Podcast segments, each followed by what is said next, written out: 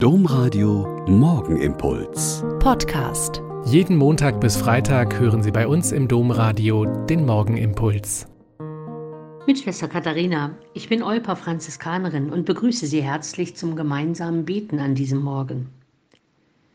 Kennen Sie Nowa Huta? Das ist heute ein Stadtteil von Krakau in Polen.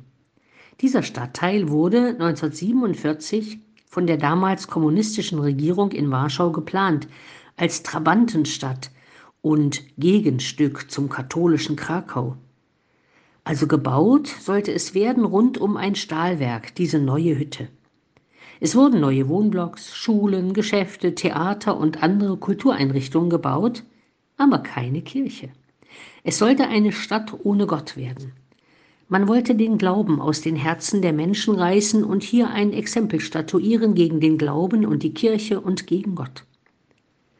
Es hat aber nicht lange gedauert, da haben die Menschen dort gespürt, dass das nicht geht.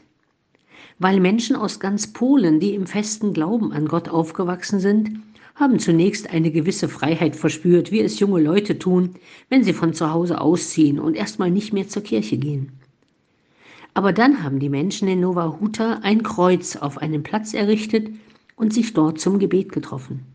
Tausende Menschen, bei jedem Wetter, jeden Sonntag. Und die Kommunisten sahen ihr Projekt bedroht und haben Leute geschickt, das Kreuz abzureißen.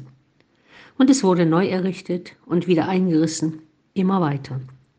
Und irgendwann, viele, viele Jahre später, wurde das Gelände doch vom Staat freigegeben und eine Baugenehmigung erteilt. Aber niemand durfte für die Kirche Material, Beton, Stahl, Holz liefern.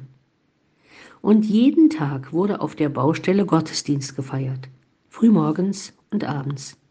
Und immer im Freien, bei Schnee, Eis, Kälte, Regen, Hitze. Die Grundsteinlegung 1967, also 20 Jahre später, wird mit mehr als 50.000 Menschen gefeiert. Und erst mit der Hilfe der Katholiken aus den umliegenden Ländern, die unglaubliche Spenden geleistet haben, konnte Material und Maschinen gekauft werden.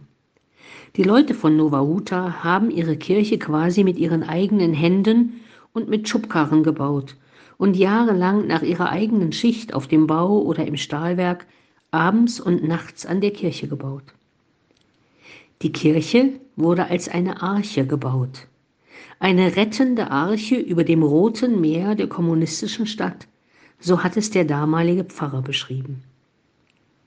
1977, also zehn Jahre später, wird sie vom damaligen Kardinal Wojtyła eingeweiht und ist bis heute ein Symbol für den Kampf der Glaubenden um die Ausübung ihres Glaubens gegen Unterdrückung und Unfreiheit. Mittlerweile gibt es in Nova Huta mehr als 15 Kirchen. Advents- und Weihnachtsgottesdienste im Freien, in klirrender Kälte mit Zehntausenden Menschen über viele Jahre, das hat mich mehr als beeindruckt.